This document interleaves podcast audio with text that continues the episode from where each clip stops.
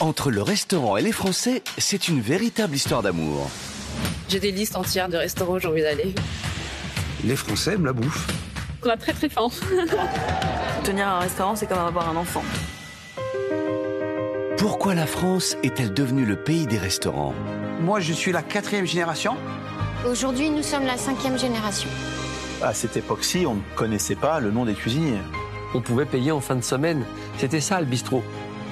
C'est le plus beau métier du monde, en fait. Nos restaurants, une grande histoire française.